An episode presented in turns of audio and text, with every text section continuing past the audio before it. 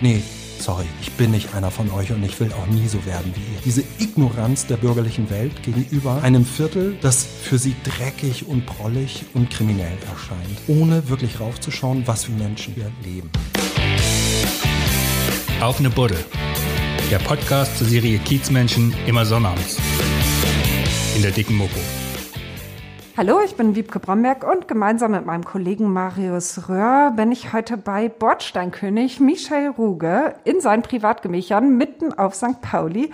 Hallo Michel. Hallo, schönen guten Tag und herzlich willkommen. Vielen Dank und erst einmal Prost. Ja, Prost, genau. Prost, mein Prost. Gut, Kaffee.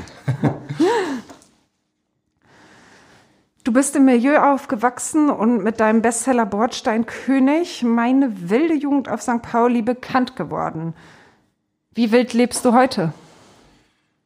Dieses meine wilde Jugend auf St. Pauli finde ich immer doof. Wenn man von sich selber behauptet, dass man wild ist, das finde ich immer recht peinlich. Also ich glaube, dass ich meinen eigenen Lebensentwurf habe wie sieben bis acht Milliarden Menschen auf dieser Erde. Und vielleicht weicht er noch ein bisschen mehr ab von der Norm, wie man ihn so kennt. Ja, das war, das war vom Verlag, die, dieser Untertitel. Man will ja auch Bücher verkaufen. Dann äh, war das wohl notwendig. Aber ich wild, ja, wild bin ich wild. Nee, ich bin, glaube ich, ungeordnet. Ich bin chaotisch. Ich bin, ich bin sehr emotional. Was wäre denn dein Untertitel gewesen, den du gewählt hättest?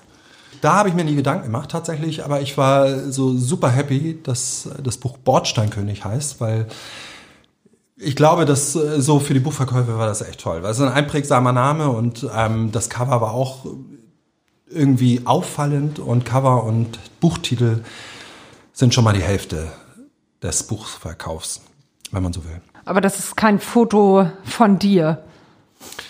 Wieso fragst du mich das? Kleiner Junge mit einer Kippe im Mund. nee, die Kippe, die Kippe ist tatsächlich rein retuschiert worden. Ja, ich habe damals nicht geraucht. Obwohl, das ist witzig, weil in dem Alter haben wir ähm, so Autos, die auf einer Baustelle waren, haben wir die kurz geschlossen. Und im Nachhinein dachte ich, wie, wie alt mag das gewesen sein? Sieben, acht, neun. Ähm, und wenn ich heute darüber nachdenke, dass Kinder aber es war eben in den 70er Jahren so. Draußen spielen, auf Baustellen. Das ist schon, äh, ist schon witzig. Und dann passt dann auch der Untertitel, meine wilde Jugend. Weil wenn ich das vergleiche mit den, mit den Kindern heute, die hier auf St. Pauli aufwachsen, so wohl behütet, das sehe ich ja dann immer am Pauli-Spielplatz, weiß ich gar nicht, wie der heißt da vorne, der Spielplatz, wo dann 150 Erwachsene stehen und drei Kinder spielen und die Erwachsenen aufpassen, dass ihren Kindern auch nichts passiert und sich nicht einen halben Meter von denen entfernen. Dann denke ich, das war schon eine wilde Jugend, die ich hatte. Und heute? Wie wild ist es? Heute lebe ich ähm, für die meisten Leute wahrscheinlich unkonventionell. Ich glaube, dass ich äh, mich jeden Tag, wenn ich aufstehe, wieder neu erfinde. Und äh, deswegen setze ich mir auch keine Ziele. Ich will den Tag über so gestalten, dass ich sagen kann, okay, das war ein schöner Tag. Das birgt natürlich auch eine gewisse Unsicherheit, dass ich äh, nicht so straight lebe wie viele andere, sondern immer projektbezogen. Und äh, manchmal denke ich, ach, das ist schon ganz schön chaotisch und ich würde auch gerne ein bisschen mehr Sicherheit haben. Aber auf der anderen Seite brauche ich dann wieder die Freiheit total. Und, und ich weiß, dass ich in einem Leben, das geordnet ist und das, äh, wo ich weiß, was in zehn Jahren eventuell der Fall sein wird, wäre ich unglücklich. Was meinst du mit Sicherheit? Finanzieller Natur? Ach, die finanzielle Sicherheit hätte ich schon ganz gerne.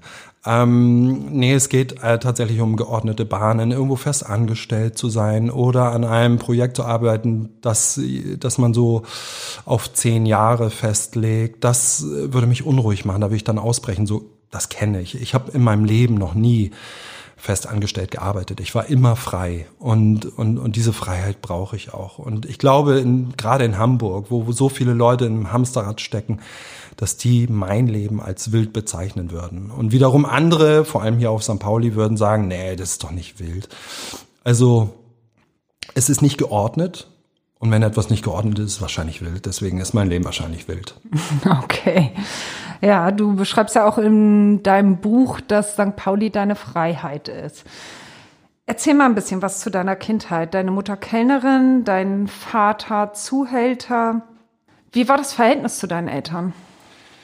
Ich ähm, war die erste Zeit äh, im, im Kinderheim dann hat meine Mutter, als sie volljährig war, sie war ja noch nicht volljährig, als sie mich bekommen hat, hat sie sich, er äh, hat sie mich zu sich geholt in, äh, in den Hotel Budapesthof in den Heizungskeller. Da haben wir dann ein Zimmer gehabt. Da war ein Bett und ein Schrank. Meine Oma hat dort gearbeitet. Später haben wir dann in der Heinheuerstraße gewohnt. Und das Verhältnis zu meiner Mutter als Kind kann ich mich kaum erinnern. Ich kann mich daran erinnern, dass irgendwann äh, Kalle, das ist mein Stiefvater, dazu kam. Das ist auch ein Kellner gewesen im Bettenfoss.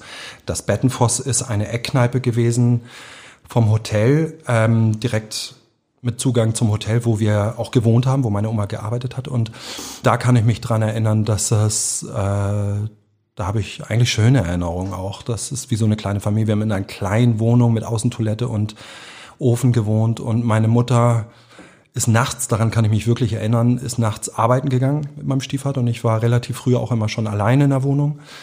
Und äh, später ist es eigentlich so wie in vielen Familien in den 70er Jahren haben wir Urlaub in Dänemark und in Bayern gemacht und sind gemeinsam mit einem Käfer dann dahin gefahren. Es gab immer eine gewisse Distanz, die ich zu meiner Mutter gespürt habe. Ich konnte sie mir nie erklären, weil ich ja aufgewachsen bin mit dem also mit, mit dem Stiefvater, wo ich dachte, das ist mein richtiger Vater. Und irgendwann später habe ich dann teilweise Anfang, Mitte der 80er Jahre in einer Kommune gelebt. Ein Freund von mir, ähm, dessen Eltern waren äh, bei der, in der KB und die haben also quasi eine K-Gruppe gehabt. In den 70er Jahren gab es ja noch in den 80er Jahren gab es noch diese K-Gruppen in Deutschland, die auch Kommunen hatten und die mich dann aufgenommen. Dann habe ich da viel gelebt, dann habe ich bei meiner Oma viel gelebt und zu meinem richtigen Vater hatte ich so gut wie gar keinen Kontakt weil mir ja verheimlicht wurde, dass ich überhaupt noch einen anderen Vater habe. Erst später habe ich ihn kennengelernt und da war ich ganz erstaunt, als ich ihn das erste Mal gesehen habe, da war ich schon sehr erwachsen, dass wir voreinander standen und dieselben Klamotten anhatten. Das ist wirklich so unglaublich gewesen und äh, meine damalige Frau war dabei und wir sind dann durch die Innenstadt gegangen und sie hat nur mit dem Kopf geschüttelt gesagt, das kann doch nicht sein, der hat dieselbe Lache wie du, der hat denselben Gang wie du, der hat dasselbe Auto wie du. Es, es ist so unglaublich und ihr habt euch nie gesehen. Ne? Und das war ein ganz, ganz tolles Erlebnis. Und äh, ich kann sagen, zu meinem Vater habe ich sofort in diesen paar Malen, wo ich ihn gesehen habe, bevor er gestorben ist, er ist dann kurz darauf gestorben, habe ich ein super Verhältnis aufgebaut. Mhm. Wie und wann hast du erfahren, ähm, wer dein Vater ist? Wie kam das? Ich habe durch Zufall, da war ich 14, äh, in der Küche meine Geburtsurkunde gesehen. Und dann gucke ich und denke so, ach so, Mensch, das äh, ist ja gar nicht Karl-Heinz Ruge, ne? sondern das ist ja jemand anderes. Und dann bin ich aber nicht zu meinen Eltern gegangen, weil die haben es ja immerhin äh, 14 Jahre vor mir verheimlicht und da war dann auch so ein bisschen Vertrauen weg. Bin ich zu meiner Lehrerin gegangen und habe sie konfrontiert und zwar so, dass sie gar nicht mehr ausweichen konnte und sie hat gesagt, ja, stimmt. Und dann ist natürlich auch die ganze Geschichte rausgekommen, dass er Bordelle hatte und so weiter. Das war für mich überhaupt nicht schlimm, weil immerhin war das mein Vater und äh, egal was er macht, er ist mein Vater und ich wollte ihn gerne kennenlernen. Und und so ist das, so ist das dann rausgekommen. Mein Stiefvater hätte das nicht so gern gesehen, dass ich schon wusste, dass das, äh, dass er nicht mein Vater ist, weil ich ab da mich natürlich auch abgekoppelt habe ein bisschen. Also mein Stiefvater war sehr streng und seitdem ich wusste, dass er nicht mein Vater ist, ähm, muss ich sagen, äh, ging es mir auch etwas besser, weil ich wollte nie so werden wie mein Stiefvater. Und dein Vater wusste der von dir oder wusste der gar nicht, dass deine Mutter schwanger war? Mein richtiger Vater wusste von mir natürlich. Der war auch drei Monate mit meiner Mutter zusammen. Im Nachhinein hat er mir natürlich erzählt, wie es abgelaufen ist. Dazu muss ich sagen, dass mein Vater selbst auch meine Halbgeschwister, zwei, ich habe noch einen Bruder und eine, eine Schwester großgezogen hat und zwar alleine. Und deswegen äh, konnte ich ihm auch glauben, was er mir erzählt, dass er, dass meine Mutter eben nicht wollte, dass er Kontakt zu mir hat. Das war einfach eine andere Zeit. Es ist immer doof, wenn man als Kind sein, seine wirklichen oder richtigen Eltern nicht kennenlernt, weil man möchte gerne wissen, wo die Wurzel ist. Oder ich wollte es zumindest wissen. Und er hat gesagt, er musste sich emotional distanzieren, weil sonst wäre es ja auf einen Streit hinausgelaufen. Und zu der Zeit ähm, hatten Väter eben noch wesentlich weniger, weniger Rechte als heute. Wer hat dich besonders geprägt in deiner Kindheit? Welche Person? Da gibt es nicht die eine Person, es gibt immer verschiedene. Ich hatte das Glück, dass ich im Kindergarten Frau Meier hatte, die hat gesehen, dass ich in relativ wilden Verhältnissen aufwachse und dann hat sie mich ab und zu mal zu sich nach Hause geholt, wo ich dann übernachten durfte. Und wenig später war ich dann ja an der Bruno Tesch äh, Gesamtschule, hier auf St. Pauli eine, eine Gesamtschule, wo mich meine Lehrerin, Frau Petram, dann zu sich nach Hause geholt hat. Und da konnte ich dann auch immer mal eine Woche übernachten.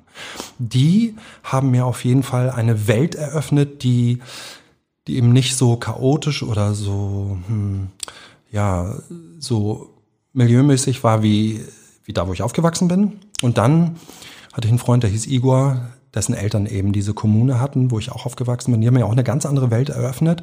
Und da habe ich gedacht, okay, es gibt da draußen noch viel mehr. Das hat mich unglaublich beeindruckt. Natürlich haben mich auch die Leute hier auf St. Pauli beeindruckt. Es gab ja damals schon diese Doppelnamen und diese großen Bordellbesitzer, die ein, die, die so eine Pracht, so einen Glamour ausgestrahlt haben und so eine Kraft ausgestrahlt haben. Und wir als kleine Buben, als ich so neun, zehn, elf war, da waren das natürlich meine Vorbilder. Ich habe die gesehen, die sind dann mit dem Reus-Reus hier rumgefahren und hatten immer zwei Frauen in den Armen mit Pelz und die sahen immer ganz toll aus und die haben immer gelächelt.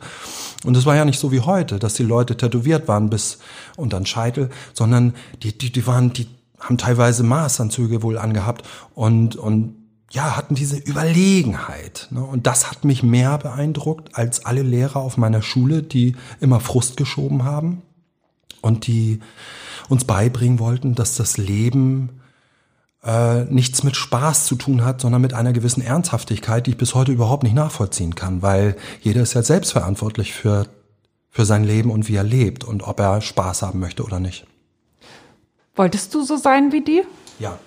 Hm mit allem, was dazugehört, hast du das überhaupt realisiert, was die machen beruflich? Ich und ich habe das erstmal nicht so wirklich realisieren können. Es äh, gab so ein Schlüsselerlebnis. Ich wollte ja mal Kampfsport machen, weil das war die große Zeit der chinesischen Eastern-Filme mit Kung Fu und so weiter. Und ich wollte wollte auch einer von den Guten sein, so ein Robin Hood. Und für mich waren das die starken Männer und die vor allem die ehrlichen Männer. Weil die haben sich ja einen Dreck darum geschert, was die bürgerliche Welt denkt. Die haben einfach ihren Stiefel durchgezogen und haben zusammengehalten. Das war ja das, was wir mitbekommen haben. Das, was ich von außen gesehen habe. Und wenn die im Bettenforst waren oder bei uns im Hotel, dann haben die immer für Stimmung gesorgt, haben eine Lokalrunde geschmissen, ne? haben, haben ja Kohle ohne Ende gehabt. Mm, und klar wollte ich so sein wie die. Weil ich wollte auch einer von denjenigen sein, die Spaß hatten ne? und die geachtet werden, respektiert werden. Und das war auf St. Pauli so, die Leute wurden respektiert. Und ähm, dann hatte ich so ein Schlüsselerlebnis in der großen Freiheit. Da war ich elf, glaube ich, oder so. Wir sind tagsüber da lang und man muss sich das so vorstellen, dass in an, Anfang der 80er Jahre gab es noch Animierbars in der großen Freiheit und da war tagsüber schon was los. Und dann haben die uns, die Frauen, die dort gearbeitet haben, immer zu uns gewunken. Ach, da war ich vielleicht auch erst zehn. Und, und haben dann, komm mal her hier, ja, Mensch, min Lütten. Und dann haben wir da so eine Brause ausgegeben bekommen. Und dann haben die mir mal ein Foto gezeigt von ähm, Thomas Born, wie er im Karateanzug dann Frauen mit, also barbusig, die da halbnackt äh, standen, dann Karate zeigen wollte oder irgend so ein Foto. Das Foto hängt ja auch da oben. Und, und dann habe ich gedacht, und dann haben die erzählt, wie stark der ist. Und dann habe ich gedacht, boah, ey, so will ich werden. Und natürlich habe ich mich dann äh, wenig später auch den Gangs angeschlossen. Man konnte sich damals auf St. Pauli eben aussuchen, ob du Opfer oder Täter sein möchtest. Oder ob du mit den Wölfen mitheulen möchtest, ne? damit du einfach dem Stress auch aus dem Weg gehst. Und wenn du jeden Tag auf St. Pauli bist, musst du dich irgendwo positionieren. Es war ja die große Zeit der Gangs, die große Zeit der Subkultur. Und äh, da habe ich, äh, ich war erst Rockabilly und dann bin ich irgendwann, habe ich gedacht, okay, ich will nicht zu den Verlierern gehören oder zu denen, die immer äh, einen Bogen machen müssen in gewissen Straßen. Ich möchte jetzt einfach zu einer Gruppe gehören. Und dann war das eben so, dass ein Freund auch eine Gruppe hatte, das waren die Breakers. Und dann bin ich auch mit denen mitgelaufen. Das war eine Bombergang, die zum größten Teil äh, von aus äh, türkischstämmigen äh, Jungs bestand. Und äh, die Kultur, muss man auch ganz ehrlich sagen, äh, im Rückblick natürlich auch, ähm, war vor allem Gewalt. Das war ähm, Partys crashen, irgendwo hingehen, äh, Streit anfangen. Und äh, es war so wie so eine kleine Rebellion gegen das Bürgertum. Und das muss man natürlich auch im Kontext sehen, dass diese Gangs, vor allem diese Bombergangs, äh, einen hohen Migrantenanteil hatten. Und zu der Zeit gab es auch noch diesen ganz offensichtlichen täglichen Rassismus. Und diese, meine türkischen Freunde konnten ja teilweise nur gebrochen Deutsch. Die hatten auf dem Arbeitsmarkt überhaupt gar keine Chance und sind behandelt worden wie Dreck. Das habe ich selber mitbekommen. Und aus, aus dieser Ohnmacht, und die Eltern konnten auch nichts machen, weil die Eltern ja auch aus Arbeiterfamilien kamen und überhaupt zusehen mussten, dass sie, dass sie existieren können. Aus diesem Frust ist dann diese Gewalt entstanden und diese, dieser Widerwille, sich anzupassen. Und das hat mir imponiert und ich habe mich da sehr wohl gefühlt. Und äh, zu einem gewissen Teil waren diese Gangs auch sowas wie eine Ersatzfamilie, weil viele von denen ähm, hatten Stress zu Hause, so wie ich. Und wenn wir uns getroffen haben auf den Spielplätzen oder irgendwo bei McDonald's, dann dann hat man, dann hat man diese Gemeinschaft gespürt und, und dann war ein eigenes moralisches Gerüst vorhanden. Und da ging es darum, dass man zueinander hält. Das, was wir in der Familie nicht erlebt haben, konnten wir dann in dieser Gang erleben. Und, und, und diese Ungerechtigkeit, die wir gespürt haben, auch von diesen arroganten, von dieser arroganten bürgerlichen Welt gegenüber Menschen, die weniger materiell besitzen oder die aus einem anderen Land kommen. Dann zu spüren, wie wie sich da eine Schneise bildet, wenn wir mit 60 Mann alle in Bomberjacken durch die Gegend laufen und diese Leute auf einmal ängstlich gucken. Das ist natürlich total, das ist schlimm. Das ist, wir waren die Pest für diese Leute. Aber es war auch im Kontext verständlich, weil, weil die konnten in der Schule nicht, nicht gut sein mit dem wenigen Deutsch, was sie äh, sprachen. Und, und sie haben auf dem Arbeitsmarkt einfach keine Perspektive gesehen. Und deswegen, das war auch wahrscheinlich der Grund, warum viele Gangs oder viele Mitglieder der Gangs dann eben ins Milieu gegangen sind, weil man im Milieu musste man nicht einwandfreies Deutsch sprechen und man musste auch kein Abitur haben. Da ging es um andere Qualitäten und ich muss auch sagen, dass ich in den Gangs wahnsinnig viele sehr intelligente und talentierte Menschen getroffen habe. Und was war deine persönliche Motivation, dein persönlicher Frust, der dich da reingetragen hat? Also bei mir zu Hause ging es ja zu wie mit Nitro und Glycerin. Da wusste ich nie, ob mein äh, Stiefvater irgendwann mal wieder ausflippt und ähm, und äh, meine Mutter, ja, die möchte ich mal sagen, die war vielleicht auch überfordert. Und äh, für mich hat sich das wohlig, warmherzig angefühlt, dass ich von, ich war ja der Jüngste, ich bin ja schon mit zwölf mitgenommen worden. Ich war sozusagen der Jüngste wie ein Maskottchen, der jüngste Mitläufer. Und für mich war das sowas wie Akzeptanz erfahren, Respekt erfahren, auch wenn sie den nicht hatten, aber sie haben mir das Gefühl gegeben, dass sie Respekt hatten, dass ich dazugehören durfte. Und dieses Gefühl hatte ich nie in meiner Familie. Ich habe mich immer wie das schwarze Schaf gefühlt oder wie jemand, der nicht dazugehört. Und erst später ist ja rausgekommen, dass, dass mein richtiger Vater ja jemand anderes ist. Und deswegen erklärt sich auch dieses Gefühl, warum ich mich nie dazugehörig gefühlt habe. Weil meine Mutter mit ihrem neuen Mann eben so eine Einheit gebildet hat. Und später dann ja auch noch Kinder nachgekommen sind von ihm. Und ich nie so behandelt wurde wie die anderen Kinder. Ich bin praktisch Aschenbruttel von St. Pauli. Oh. okay. Deine Kindheit war ja geprägt von Sex. Du hast es gerade schon angesprochen dass ihr Brause ausgegeben bekommen hat. Wann hattest du das erste Mal Sex? Ich hatte, ich hatte, ach, immer so intime Fragen. Aber gut, ich habe ja auch darüber geschrieben, also bin ja, ich selber schuld. So intim ist das nicht. ich hatte, Würdest du mich das fragen, wer ist ja. intim? Aber andersrum ist das nicht intim.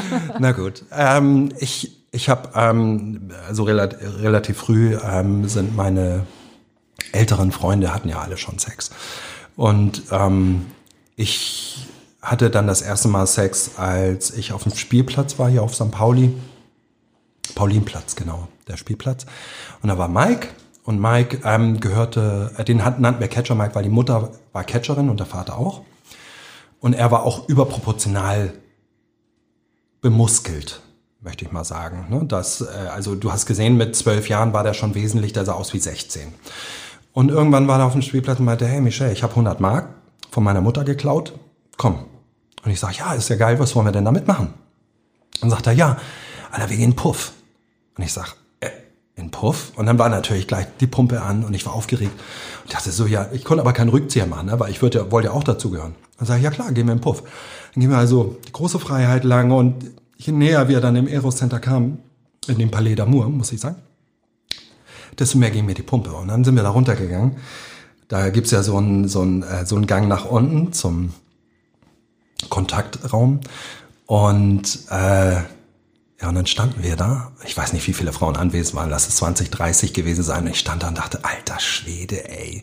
Das sind erwachsene Frauen. Ich bin ja quasi noch ein Kind. Aber ich habe versucht, so erwachsen wie möglich zu erscheinen. Und dann kam auch eine Frau auf uns zu. Hallo, was wollt ihr denn? Also, sie hat wirklich so eine dunkle Stimme gehabt. Und ich dachte so, oh. Und Mike hat dann das Wort übernommen und hat gesagt, ja, wir wollen bumsen. Zu zweit. Ne, aber zusammen, 100 Mark haben wir. Und dann meinte sie, okay, dann kommt mal mit. Und dann sind wir, ich kann auch sein, dass Mike ein Jahr älter war als ich, dann sind wir tatsächlich hinter ihr hergedackelt dann äh, am Eisengeländer hoch und äh, dann sind wir in so einem kleinen Zimmer gelandet. Das war kleiner als mein Kinderzimmer. Ich erinnere mich genau noch, wie das aussah. Es war ein ganz, ganz, ganz kleiner Flur und rechts davon war sowas wie, wie eine Kammer. Das war dann das Bad und dann darauf war so ein kleines Zimmer, wo gerade das Bett und so ein kleiner Nachttisch reinpasste. Alles noch so schön rot und billig. Und dann äh, hat sie gefragt, ja, wer will denn zuerst? Und äh, Mike meinte, ja, hier er. Und dann machte ich mal frisch. Und ich war so komplett überfordert. Und dann bin ich ins, ins Bad gegangen und habe mich gewaschen und habe gesagt, mein Gott, kann ich das jetzt wirklich machen? Das ist das erste Mal. Aber ich war ja auch irgendwie neugierig und war auch ein bisschen geil. Und, ähm, und bin dann, dann ist das in das Zimmer gegangen. Und das war kein Geschlechtsverkehr, aber sie hat mir einen runtergeholt, während Mike dann zugeguckt hat, ganz frech. Und äh, war dir das nicht unangenehm? Mega unangenehm. Ich habe mich geschämt in Grund und Boden, habe die ganze Zeit gedacht, was ist denn, wenn die Polizei jetzt kommt? Und die nimmt mich mit zu meinen Eltern. Ja, hier, ihr Bengel war im Puff. Woher hat er denn die 100, 100 Mark? Und das ging mir eigentlich die ganze Zeit. Und ich war total froh, als ich fertig war. Und dann, und dann sollte ich noch zugucken, wie Mike das war. Also sollte, sollte warten auf Mike, natürlich Kumpel. Und dann hat er ihn in der Brust gefasst und dann, dann meinte ich so, ey, sag mal, voll frech und so, ne? Das war ja für mich gar nicht im Programm, ne? dass das jetzt, äh, dass das einfach auch normal ist, dass man eine Frau an. Und hinzu kommt noch, dass die Frau war wesentlich älter als meine eigene Mutter. Und die hat mir, während sie mir einen runtergeholt hat, noch erzählt von ihrem Sohn, der in meinem Alter ist. Und das war natürlich total bescheuert für mich, ne? für das erste Mal. Ich bin, ich habe es nicht mehr ausgehalten. Ich bin dann irgendwann einfach abgehauen. Ich hatte auch keinen Bock, dass die Polizei vielleicht doch kommt wir haben uns dann am Spielplatz äh, wieder getroffen, Mike und ich, und waren auch so mega stolz beide. Jetzt waren wir endlich richtige Männer. Und tatsächlich habe ich ihn ein paar Wochen danach nie wieder gesehen. Die sind weggezogen danach. Das war so mein letztes Erlebnis mit Catcher Mike. Es war auf jeden Fall ja so Partner in Crime. Ne? So. Das war prägend, ne? Ja, ja, ich weiß gar nicht, ob das prägend war, aber es war ein ich möchte trotzdem sagen, das war ein schönes Erlebnis, weil ich, seitdem ich diese Geschichte erzähle, ganz oft höre, oh, wie schrecklich und, oh ja, das ist ja Misshandlung und so weiter. Ähm, kann man so sehen, es hat bei mir kein Trauma hinterlassen. Also es war kein traumatisches Erlebnis, es war ein sogar romantisches Erlebnis. Und das hört sich ja auch total paradox an, aber es war für mich war es ein romantisches Erlebnis und seitdem habe ich auch höchsten Respekt vor dem, weil sie auch super vorsichtig war, außer die Geschichte mit ihrem Sohn, die hat mich gar nicht interessiert. Aber sie war super vorsichtig, super zärtlich, super lieb zu mir und ich habe wirklich Respekt vor den Frauen, die diesen Job ausüben und diesen gesellschaftlichen Druck gleichzeitig spüren müssen. Mhm. Wie ging das dann weiter? Warst du dann häufiger bei Prostituierten? Tatsächlich äh, ja. Ähm, ich habe eine Zeit lang wirklich mein Taschengeld dafür ausgegeben. Ich habe immer so, das hat ja 30 Mark damals gekostet.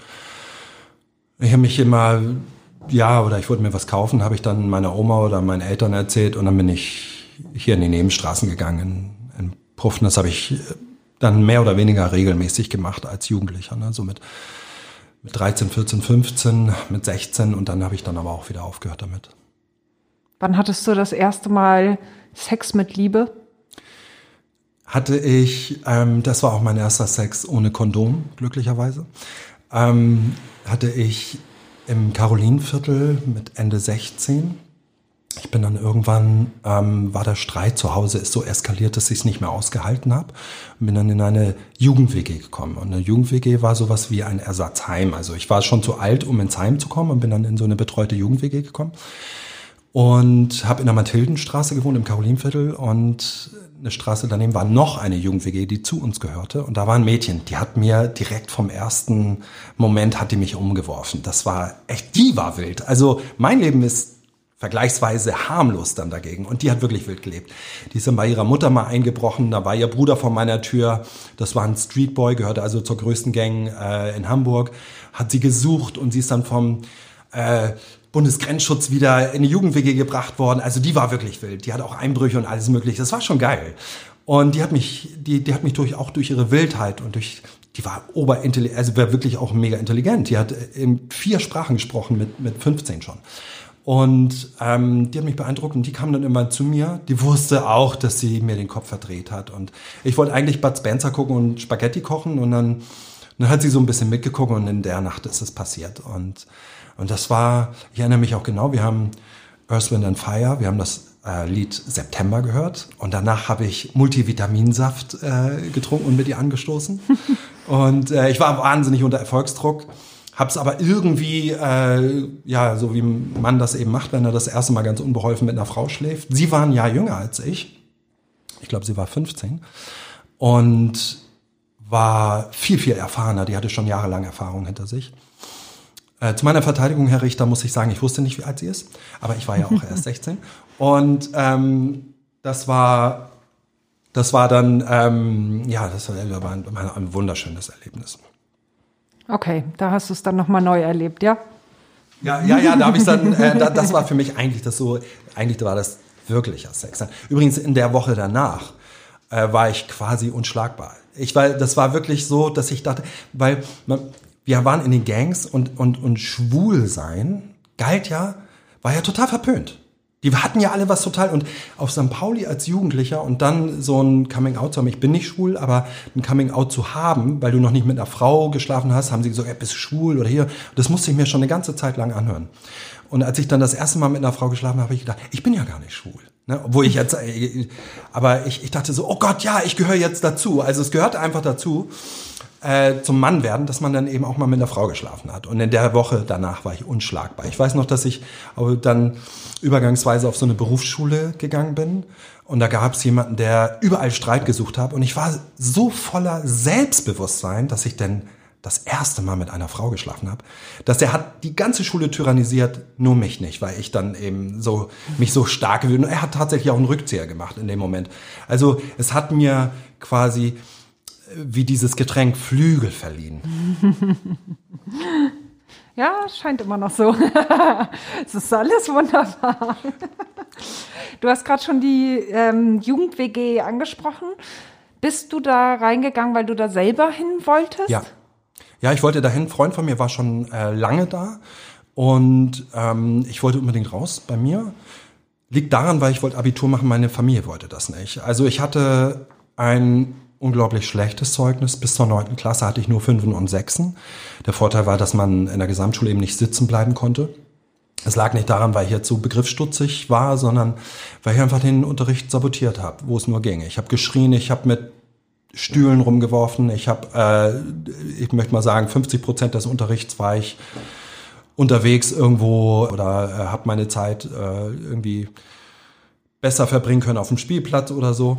Und, und äh, trotzdem war ich irgendwie ein Liebling der, der Lehrer, weil das war ja auch so eine linke Kaderschmiede, die Schule, da waren auch viele Lehrer in der KB, die hatten teilweise Berufsverbot bekommen und dann waren sie wieder da. Und die hatten so ein Herz für Kinder aus sozial schwachen Familien. Und äh, die haben mir dann auch irgendwann einfach Mut gesprochen. Da hatte einer gesagt, du, warum machst du nicht einfach mal eine Eins? Und dann habe ich mich mit Igor meinem besten Freund damals eben aus dieser Kommune zusammengetan und haben wir uns in den Sommerferien, das weiß ich noch, haben wir uns gesagt, ey, wollen wir nicht einfach mal gut sein in der Schule? Wir können ja mal Hausaufgaben machen. Weil ich habe noch nie, nie zu der Zeit Hausaufgaben gemacht. Und den Stress, den ich mir immer angetan habe, dann hinzugehen und diese Schelte zu bekommen, das war mir gar nicht bewusst, dass das viel mehr Arbeit war, als einfach nur die Hausaufgaben zu machen. Und dann waren wir in der zehnten Klasse die Jahrgangsbesten. Ich hatte nur Einsen und Zweien. Und mit dem Zeugnis bin ich nach Hause gegangen, habe das meiner Mutter gezeigt, ganz stolz und habe gedacht, ey, Alter, die muss doch mega stolz sein. Und die hat dann nur geguckt und hat gesagt, ja, glaube ich nicht. Und da war mir auch klar, okay, ich kann hier nicht mehr leben. Ich kann hier nicht mehr leben. Und ich will Abitur machen, weil ich habe ja jetzt gemerkt in dem Jahr, es ist überhaupt nicht schwer. Und bin dann eben in die Jugend-WG gegangen. Einfach mit dem Ziel, dass ich Abitur machen kann. Mhm. Und das hast du dann auch gemacht? Ich habe Fachabitur gemacht ähm, weil ich genau wusste, was ich studieren will. Und äh, das Ding habe ich dann, das, ja, habe ich, hab ich dann gemacht in der, in der Zeit, mhm. als ich in der Jugend-WG war. Und danach, nach der Jugend-WG, wie ging es weiter? Dann äh, nach der Jugend-WG habe ich ein Volontariat in einer Werbeagentur gemacht. Und da fing das natürlich an und deswegen war die Eingangsfrage von dir, ob ich wild lebe, auch total berechtigt. Weil da musste ich ja jeden Tag in so ein Atelier und da war es dann still und das waren so diese ganzen Pseudokünstler, die in der Werbung arbeiten. Und dann und dann war das so ein, so ein aggressiver, so ein jähzorniger Chef, der hat die ganzen Grafiker zum Wein gebracht. Irgendwie hat er aber Narren an mir gefressen und fand mich irgendwie gut. Und dann habe ich auch mitgepitcht und erfolgreich und, und, und dann habe ich aber diese Ungerechtigkeit nicht mehr ertragen. Und irgendwann bin ich in der Mittagspause für alle Essen gegangen mit dem Vizechef.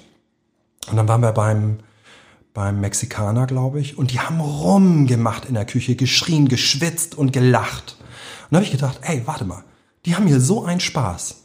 Die leben hier richtig. Und ich muss gleich wieder ins Atelier zu dem voll Soziopathen und mit diesen ganzen Leuten, die so dröge sind, da habe ich keinen Bock drauf. Da habe ich von heute auf morgen aufgehört. Und da habe ich mir auch gedacht, okay, das ist nicht mein Leben. Ich bin dann, ähm, ich bin dann ins Ausland gegangen. Ich bin dann äh, nach Indien gefahren und nach Thailand. Relativ lange. Und dann bin ich wiedergekommen, habe erstmal Depressionen bekommen, tatsächlich, weil ich mit dieser Welt hier gar nicht mehr klargekommen ist. Wer mal nach Indien fährt, weiß, es geht auch anders.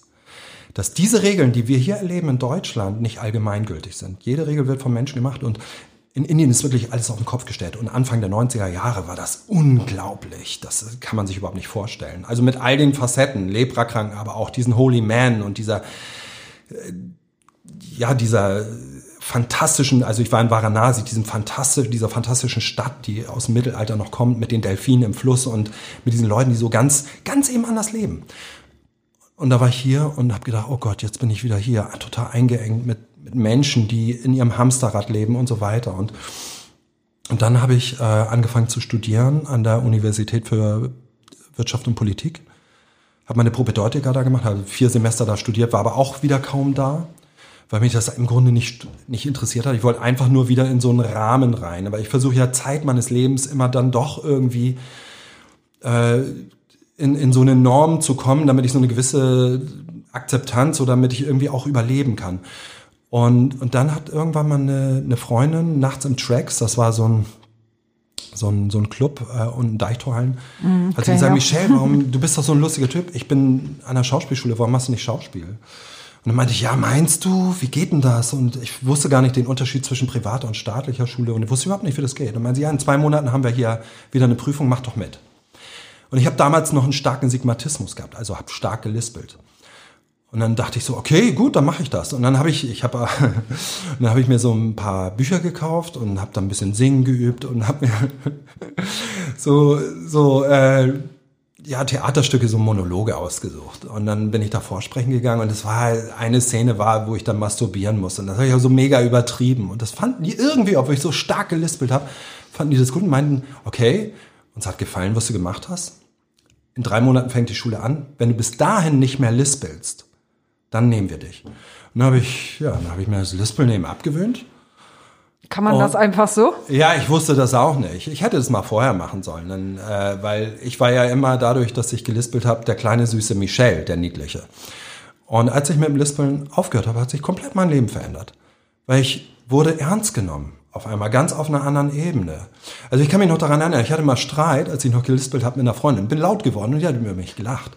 Und meine ich, wieso lachst du denn jetzt? Und man sich, ja, das hört sich so niedlich an, wie du lispelst. Und das hat das verfolgt dann natürlich ein Leben lang, ne? weil du, du hast ja ein gewisses Bild, du hast eine gewisse Wirkung und das hat komplett, kommt, sich komplett geändert, als ich aufgehört habe mit dem Lispeln. Und die Schauspielschule war das Beste, was ich in meinem Leben gemacht habe. Sie war eine Lebensschule für mich quasi. Ich habe mich nochmal selber neu erfahren dürfen, neu erfinden dürfen und, und war unter lauter ebenso verrückten Leuten, die nicht angepasst waren, die einfach das Leben in vollen Zügen genießen wollten und, und genauso ja, auf die Bühne wollten wie ich, die wollten auch gesehen werden. Mhm. Aber du bist ja nicht beim Schauspiel geblieben. Warum? Ich bin dann, äh, ich hatte, äh, also ich muss sagen, ich habe ein ganz gutes äh, Abschlussprüfung äh, gemacht äh, an der Schule. Habe dann auch, das war wirklich so zehn Tage, war mein Telefon nicht still, weil da ja viele Leute zugeguckt haben. Ich habe ein Angebot bekommen für das Bremer Stadttheater ein Engagement. Und dann haben mich verschiedene Agenturen angerufen. Ich habe mich dann tatsächlich dafür entschieden, nach Berlin zu gehen, weil mich die Stadt immer fasziniert hat, Ende der 90er. Und bin dann in eine Schauspielagentur gegangen, weil ich dachte, okay, wenn ich Hollywood erobern will, dann kann ich das nicht immer im Bremer Stadttheater machen. Dann muss ich direkt zum Fernsehen und zum Kino. Dann muss ich erstmal in Deutschland berühmt werden und dann entdeckt mich irgendein Hollywood-Regisseur. Das und, war dein Ziel, ja? Naja, du möchtest gerne nach Hollywood. Also wollen wir mal ehrlich sein, jeder Schauspieler will nach Hollywood. Und alle, die sagen, nein, ich möchte die große Kunst machen, nein, das ist totaler Blödsinn. Weil man will, als Künstler willst du gesehen werden. Ein Schriftsteller dessen Bücher nicht verkauft werden, ist totunglücklich. Und als Schauspieler, wenn du nicht gesehen wirst, wenn du kein Engagement hast, rennst du wie verrückt durch die Gegend. Du wirst verrückt. Und natürlich ist es der leichtere und der populärere Weg, wenn du dann erstmal beim Fernsehen anfängst. Und dann bin ich nach Berlin gegangen. Und äh, das war, das war eine wilde, das war wirklich eine wilde Zeit, weil der Osten war ja noch komplett unerschlossen. Die Leute, die Alten aus der ehemaligen DDR sind alle weggezogen und es waren ganze Straßenzüge mit unglaublich tollen Häusern standen leer. Da waren Häuser, da hast du eine 150 Quadratmeter Wohnung für 180 Mark mieten können. Und ich habe ich hab einen Zettel an, an Baum gemacht und habe gesagt, hallo, ich bin aus Hamburg, ich bin so und so alt und ich suche eine Wohnung. Und ich habe drei Angebote bekommen am nächsten Tag. Die haben mich, mich haben sie angerufen, nicht umgekehrt. Es war so abgefahren, es war so toll, äh, nachdem ich die Wohnungsnot in Hamburg kennengelernt habe, dann, dass es mal auch umgekehrt geht. Ja, und dann habe ich da habe ich da eine Zeit lang auch gespielt, auch in so Serien mitgespielt und war dann so mega enttäuscht, weil weil das weil das so ein Kack-Business ist, ne? Weil du musst eigentlich auf jede Party gehen und dann siehst du auch die Schauspieler, die jungen Schauspieler, die dann möglichst auffallen wollen, weil sie ja dem Regisseur, dem Produzenten oder je wollen sie gefallen. Das geht gar nicht. Du kannst nicht nicht gefallen und dann ein Engagement bekommen. Und dann war das so in einem Jahr, dass ich super, super Castings abgeliefert habe. Das war so, dass die Leute sogar geklatscht haben während des Castings. Aber ich dann dem Produzenten immer nicht bekannt genug war. Und dann habe ich, bin ich zu meiner ähm, Agentin gegangen, habe gesagt, weißt du was, ich gehe nicht mehr zu einem Casting. Das macht für mich keinen Sinn mehr. Äh, wenn mich jemand haben will, dann soll er mich, soll er mich äh, buchen aufgrund meines Fotos. Und dann hat mich natürlich keiner mehr gebucht. Und äh, das war dann auch das Ende vom, vom, von der Schauspielkarriere. Zeitgleich, weil man als Schauspieler ja fast gar nicht überleben kann, habe ich dann aber mit Daniel Richter, dem Künstler, ähm, äh, habe ich eine Kampfsportschule gegründet in Berlin. Und durch die Kampfsportschule bin ich an die Tür gekommen, also ins Nachtleben. Und das Nachtleben damals war unbeschreiblich, ich möchte sagen, weltweit einmalig. Berlin, Berlins Ruf, Berlins guter Ruf resultiert eigentlich aus dem Nachtleben, was wir damals gestaltet haben. Und ich habe dann angefangen an der Tür und es war wirklich so von einer Woche auf die andere wurde ich jede Nacht gebucht. Und ich wurde dann für eine Zeit lang der bekannteste Türsteher Berlins. Du hast da ja auch schon etliche Promis rausbefördert, ne? Erzähl mal ein paar Situationen. Ach so, äh, also es war eine sehr äh, künstlerische, also die, alle Galeristen, Künstler aus der Medienwelt, also eine sehr avantgardistische Szene war das, die dort ausgegangen ist. Eben weil es auch diesen illegalen Charakter, es waren ja illegale Casinos, Restaurants und Clubs, die da wöchentlich eröffnet und wieder zugemacht haben. Und genau an diesen Läden habe ich ja die Tür gemacht. Und da kamen Künstler aus der gesamten Welt, die fanden das faszinierend, weil es eben einmalig war. Und hin und wieder äh, gab es dann eben Hausverbot für, für bestimmte äh, Künstler, weil ob sie jetzt weltberühmt waren oder nicht, spielt ja keine Rolle. Ähm, wenn sie sich daneben genommen haben, muss ich sie rauswerfen. Und du möchtest bestimmt wissen, äh, wie es bei Kate Moss war. Also, äh, Testino, hat, Testino hat seinen Geburtstag gefeiert. Testino ist ein äh, weltberühmter Modefotograf. Ähm, den hatte ich vorher kennengelernt, weil er mich im Hotel mal angesprochen hatte und wollte unbedingt mit mir Fotos machen. Ich wusste aber nicht, wer das ist. Und war so mega arrogant und dachte, ach, der will mich nur abschleppen. Na, so. Es war so ein bisschen offensichtlich. Und im Nachhinein habe ich mich so geärgert, weil es ja so ein weltberühmter Fotograf wäre. Wer weiß, wo ich jetzt wäre, ne? als Topmodel irgendwo. Nee, und ähm, der hat seinen Geburtstag gefeiert im Cookies. Und im Cookies waren die Toiletten nicht getrennt. Da sind Frauen und Männer auf dieselbe Toilette gegangen, was ja total modern ist. Und die waren auch relativ ungepflegt, die Toiletten. Es gab so ein Oktagon und dann konnte man da eben rein. Die Toiletten wurden meistens mehr zum Drogen konsumieren genutzt als für den eigentlichen Zweck. Und irgendwann war ich da und dann war dann die Toilette komplett voll. Und ich habe gesehen, okay, das, was sie da machen, ist wahrscheinlich nicht pinkeln oder sonst was. Da habe ich die Tür aufgerissen und habe gesagt, okay, was ist los hier? so wie ein Türsteher das eben macht. Und, und dann haben die ganz erschrocken geguckt und am Ende, als ich an diesen fünf, als die fünf Männer so rauskamen, war ein ganz trauriges kleines Mädchen am Ende und es war wie im Film, weil die war noch komplett weiß unter der Nase, hat mich angeguckt. Und ich gedacht, oh wow, das ist Kate Moss. Und dann habe ich gesagt, sorry, du hast jetzt was so offensichtlich gemacht und wenn die Polizei das mitbekommt, was wir überhaupt nicht kontrollieren können, dann hätten wir jetzt Ärger bekommen, du musst den Laden verlassen. Und dann musste Kate Moss auf dem Geburtstag von Testino gehen, was ich total schade finde, weil ich ja für die Legalisierung aller Drogen bin. Und was ich auch so mega spießig finde, aber ich war eben für die Sicherheit in diesem Club zuständig und ich war auch dafür angestellt, dass ich eben darauf achte, dass die Leute nicht zu offensichtlich Drogen nehmen. Dass die Leute Drogen genommen haben, war ja normal. Aber es sollte eben nicht so auffällig sein, dass wir dann irgendwann mit den Behörden Ärger bekommen. Du hast mal gesagt, dass Berlin nicht die Hauptstadt der Liebe ist, sondern die Hauptstadt des schnellen Sexes. Wie viel schnellen Sex hattest du denn damals? Als ich nach Berlin gekommen bin, war, war es erstaunlich, wie offensiv die Frauen waren, auch sexuell. Ich habe da eine Körperlichkeit gespürt, die, die kannte ich hier aus Hamburg gar nicht. In Hamburg hätte ich mich gefreut, wenn ich eine Frau kennengelernt habe. Dann haben wir Nummern ausgetauscht und habe ich so taktisch drei Tage gewartet. Dann habe ich sie angerufen, habe so ganz desinteressiert getan. Und dann hat man sich getroffen und dann nach so zwei, drei Treffen, dann ist man vielleicht, wenn man sich sympathisch war, ins Bett gehüpft. Und in Berlin war das so, dass ich war dann da, irgendwann hakt mich ein Mädchen ein und sagt, komm, wir gehen jetzt dahin. Und die Körperlichkeit kannte ich gar nicht. Ich dachte, oh Gott, oh, die ist ja, die ist ja krass. Und dann war das auch so, dass du, wenn du mit einem Mädchen gesprochen hast, nach zehn Minuten sie vielleicht gesagt hat, komm, wir gehen zu mir. Und dann, und dann war es das.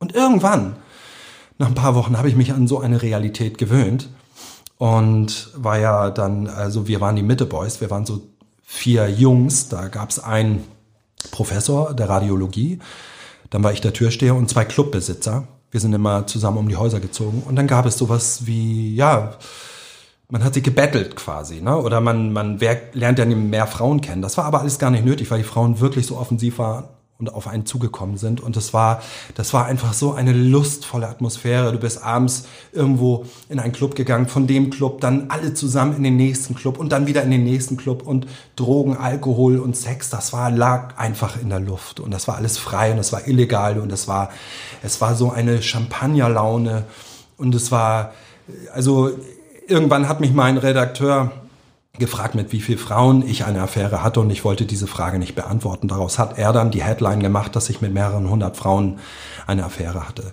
Das ist natürlich gelogen. Ich weiß jetzt wirklich nicht, wie viel. Ich finde es auch, ach, ich finde es auch müßig, darüber zu reden, wie viele es waren. Also viel. Bleiben wir, bleiben wir einfach bei viel. Ja, genau. Ich habe mal irgendwo gelesen, ich weiß nicht mehr genau wo, dass du, als du in Berlin warst, gesagt hast, dass du nicht mehr auf den Kiez zurück willst. Ist das richtig? Ehrlich also, gesagt, nein. Also, dass für dich der Kiez nicht mehr in Frage kommt. Nee, das habe ich nie gesagt. Nee? Das hat mir auch ein Redakteur in den Mund geschoben. Ähm, tatsächlich stand es für mich einfach gar nicht nur gar nicht zur Debatte, ob ich wieder auf den Kiez gehe. Aber ich würde niemals nie sagen und ich habe den Kiez auch nie verurteilt. Das äh, ist aus einem Interview entstanden ähm, ich war mit dem Bordsteinkönig in der Shortlist des Hamburger Buchpreises und bin dann an dem Abend der Verleihung dahin gefahren und da hat eine Frau keine Laudatio, sondern sie hat mich vorgestellt. Das ging eine Viertelstunde, hat sie die, auch meine Lieblingspassagen aus dem Buch herausgepickt, sie zitiert und am Ende hat sie gesagt, aber Michel Ruge ist nicht mehr so wie damals, sondern er ist jetzt einer von uns. Und ich ärgere mich immer noch, dass ich in dem Moment nicht aufgestanden bin und gesagt habe, nee, sorry, ich bin nicht einer von euch und ich will auch nie so werden, wie ihr seid. Sie hat mit diesem einen Satz, hat sie meine komplette Herkunft, meine Familie, meine Freunde in den Dreck gezogen. Und das ist etwas, was ich nie verstehen werde, diese Arroganz, diese Ignoranz der bürgerlichen Welt gegenüber einem Viertel, das für sie dreckig und prollig und kriminell erscheint, ohne wirklich raufzuschauen, was für intelligenten Menschen hier leben. Das war für mich äh, so auch so ein Erlebnis, wo ich gesagt habe, ich möchte eher nicht zur bürgerlichen Welt gehören, sondern immer ein Kind der Straße sein, ein Kind von St. Pauli und lieber ein Prolet oder als Prolet gelten, ist mir total egal, weil ich weiß ja, was ich, was ich bin. Es entsteht da eher ein Widerwille, wenn ich diese Arroganz spüre, von diesem auch vor allem Bildungsbürgertum, den glauben, sie könnten ein ganzes Viertel kollektiv verurteilen, weil sie ja eine Meinung haben könnten, aber eben kein Wissen. Ich habe irgendwann auch damit aufgehört, ob ich in irgendeine Schublade von diesen engstirnigen, bornierten, kleinbürgerlichen Vollidioten reinpasse. Ich möchte gar nicht irgendwo reingesteckt werden. Wie sieht denn dein Leben heute auf dem Kiez aus? Also ich bin ja mit offenen Armen empfangen worden. Ich hatte zu der Zeit, als ich hierher gezogen bin, gerade das Gangs United Projekt am Laufen und habe so die ganzen Gangmitglieder und die Subkultur der 80er Jahre habe ich wieder zusammengeführt und drei Veranstaltungen gemacht, die unglaublich schön waren, wo alte Feinde und Freunde sich wieder begegnet sind und wir eben im Frieden dann über die Reeperbahn marschiert sind ähm, und das hat, äh, war, ist ja dann relativ bekannt geworden und dementsprechend bin ich mit offenen Armen hier empfangen worden. Und dann habe ich das Glück gehabt, dass ich in diesem schönen alten Saalhaus eine Wohnung bekommen habe. Und in dieser tollen Straße ist es wie in der Lindenstraße, jeder kennt jeden. Ähm, man, man grüßt sich wie auf dem Dorf. Ich lerne immer wieder neue Leute kennen auch die schon seit Ewigkeiten auf St. Pauli leben. Es ist so ein bisschen wie auf den Spuren meiner Kindheit und gleichzeitig ist es die moderne Welt in der Paul-Rosen-Straße mit den ganzen tollen Restaurants und mit der ja, mit der Vielfältigkeit hier auf St. Pauli. Also ich finde das so toll und ich bin so glücklich, dass ich hier lebe. Ja, dir steht ja jetzt auch was sehr, sehr Schönes bevor. Deine Frau Annie ist schwanger. Wann wirst du Vater? Mitte Februar ist der Stichtag. Und ähm, wir haben jetzt auch herausgefunden, dass ich in einer Geburtsklinik dabei sein darf von Anfang an, was für meine Frau super wichtig war und für mich ja auch total. Ich will unbedingt dabei sein. Und ähm, ja, das ist aber, es ist mega. Das ist, das ist, das ist schon voll geil. Also das ist so toll.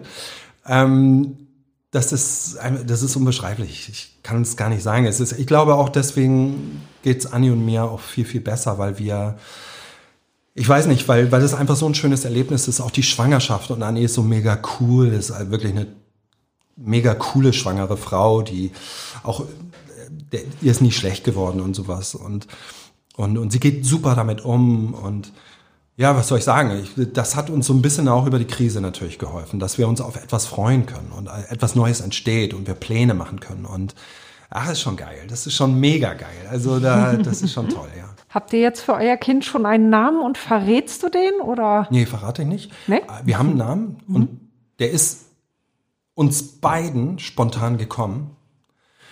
Und wir haben sofort gesagt, ja, das ist er. Und dann mussten wir auch nicht mehr drüber nachdenken. Und dann waren wir wochenlang am Überlegen, wegen einem Jungsnamen.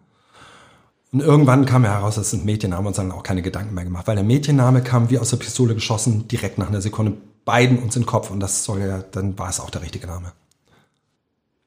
St. Pauli, deine Freiheit, auch die Freiheit deiner Tochter oder werdet ihr nicht hier wohnen bleiben? Ich finde, also mittlerweile hat St. Pauli sich so verändert.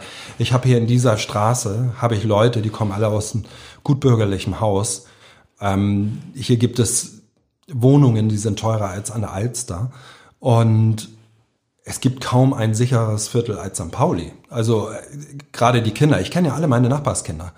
Und äh, wüsste nicht, warum ich hier wegziehen sollte. Es ist wunder, wunderschön hier. Wir sind direkt an der Elbe, wir sind im Hafen, wir sind in der Innenstadt an der Alster. Warum soll ich denn hier wegziehen? Und die, die Menschen und meine Nachbarn haben eine ausgesprochen, äh, ein gute, gute, gutes Benehmen. Ne? Also das ist überhaupt nicht so, dass, dass ich das Gefühl habe, hier lernen sie nur drogenabhängige Alkoholiker und äh, verkorkste Menschen kennen.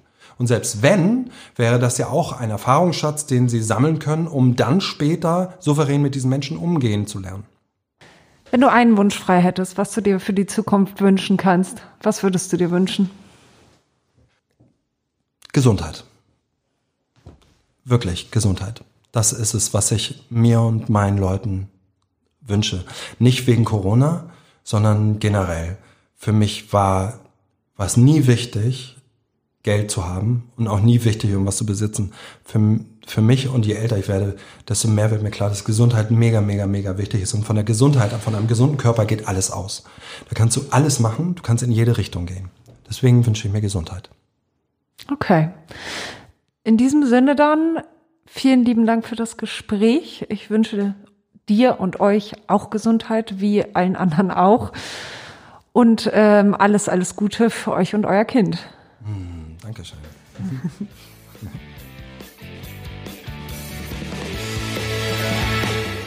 So, nun noch einmal Werbung in eigener Sache. Hamburg Freihaus. Testen Sie die Mopo als digitale Zeitung. Fünf Wochen für nur fünf Euro. Jetzt bestellen unter www.mopo.de-testen.